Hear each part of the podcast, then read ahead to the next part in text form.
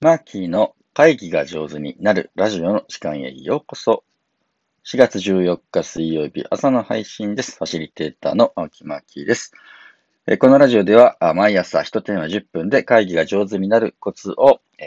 お届けしております。皆さんいかがお過ごしでしょうか？水曜日の朝ですね。はい。えっ、ー、と、昨日、僕はですね、あの、軽井沢にある風越学園っていう学校の、うん、スタッフミーティングですね。あの先生たちの話し合いのファシリテーションを担当させていただきました。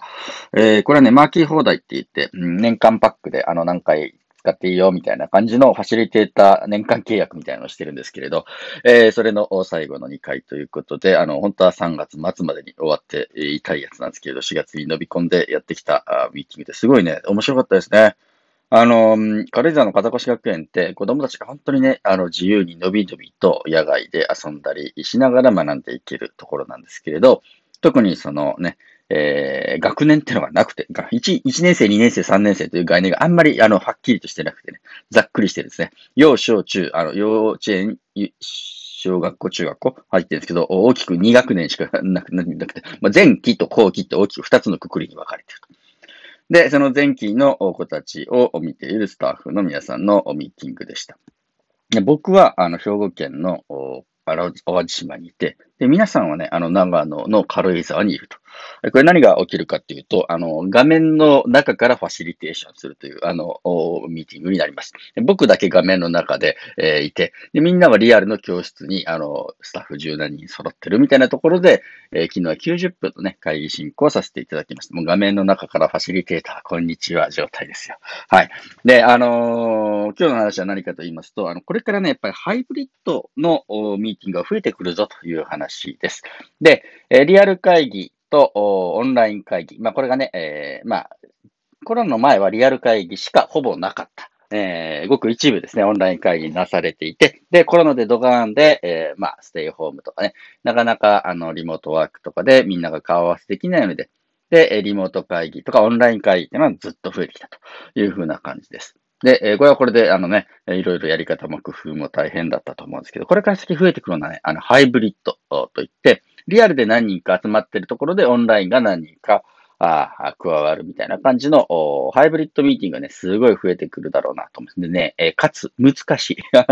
結構トラブル多い、難しいみたいな感じになります。で、えー、どういうトラブルが、どういうコツが必要なのかなというふうな話をですね、えー、しておきたいなと思います。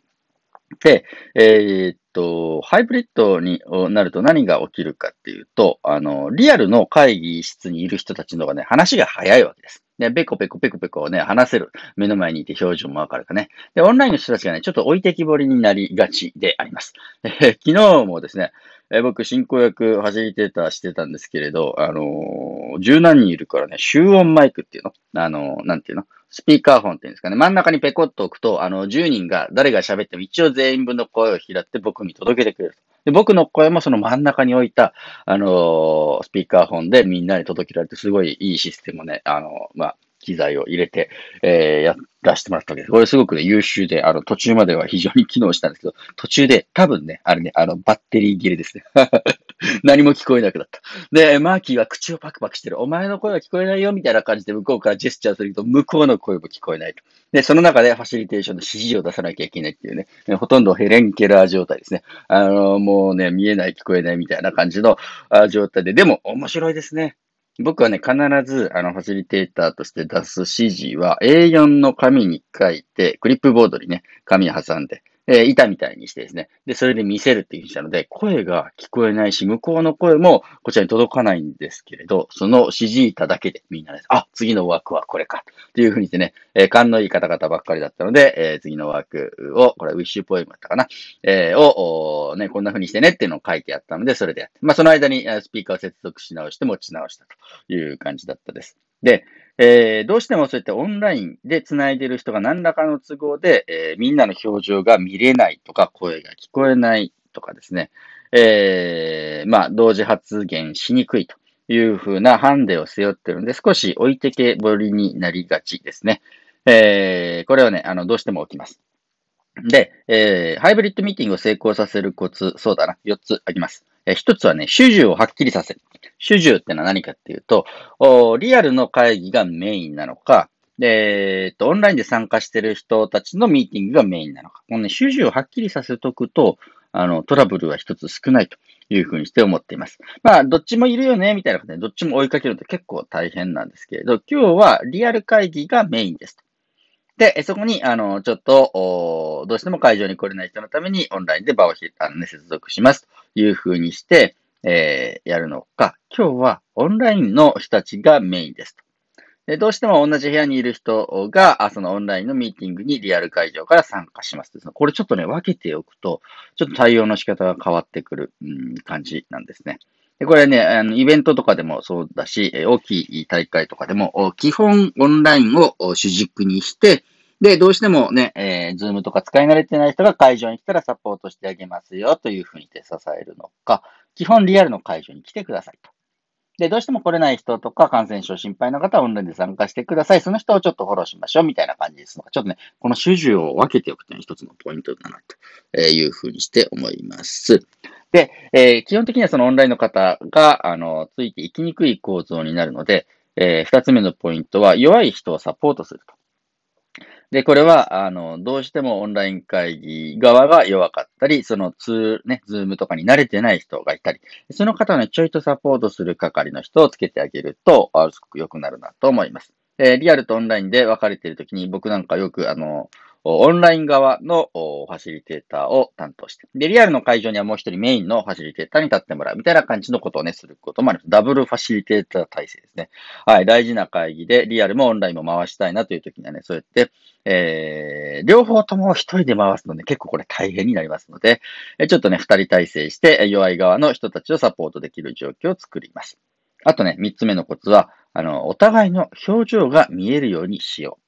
オンライン会議がいいのは、一人一台、あの、カメラがあるので、お互いの顔がね、あの、わかりやすいです。で、リアルの会場だけでやってるリアル会議も、なんとなくお互いの表情ってわかるんでね。これ、ハイブリッドにした瞬間に、お互いの表情は見えなくなります。なんでかっていうとよくあるんだけれど、リアル会場は1台のパソコンで、で、5、6人とか10人とか映ってると。ねえねえ、あのー、表情が見えるのは一つのカメラに対してせいぜい1人か2人、2人か3人ぐらいまでですね。で、もうね、あの、5人10人になってくるとみんなの表情なんか見えない。これで渋ってるのか、喜んでるのか、苦虫かぶ潰した表情なのかが、オンライン側からはね、見えにくい構造になります。そこをね、ちょっと見えるように工夫してあげるという感じです。え昨日も、肩越のえー、ミーティングでは、あの、会場を3方向から、あね、えー、捉えたカメラみたいな感じで、あの、パソコンを3つ4つ置いていただいて、あいろんな角度から、あの、1つのカメラ側からね、見えない人ってのがいるので、いろんな角度からみんなの様子を見させていただいて、少しキャッチアップをさせていただきました。で、最後5つ目のポイントは、あの、音声はやっぱりね、あのトラブルが多いです。音声を必ず聞こえるようにしようということです。昨日はね、スピーカーフォンという手段をやりました。途中で落ちちゃったんですけれど、まあ、僕なんかよくやるのは、一つ、マイク代わりにスマホをですね、えログインさせておくみたいなことをすることもあります。でね、ちょっと声をちゃんと開いたいなと思ったら発言してる人が、そのマイク代わりにそのスマホを持って話してもらうみたいな感じでね。まあ、そのスマホは、あのですね、えー、マイクだというふうにして、きちんとそれを回していくことで、えー、リアル会議の参加者の声を確実にオンラインの人にも届けるみたいな感じの工夫をすることもあります。まあ、何かしらの工夫でね、お互いの音声が聞こえて、表情がよく見えて、弱い人をサポートできて、えー、っていう風な感じでミーティングできると、えー、ハイブリッド会議も攻略できていくのかなと思います。まあまあ、まだまだね、そこの知見というのは今、まさに、えー、積んでいってるところなので、皆さんももし、あの、ハイブリッドの会議の仕方でいい方法を知ってるよっていうのがありましたら、ぜひ、コメントやメッセージで、えー、教えていただければと思います。というわけで今日は、えー、ハイブリッドミーティングをね、うまく進めるコツという話をさせていただきました。それでは皆様、良い一日をお過ごしください。ファシリテーターのマーキーでした。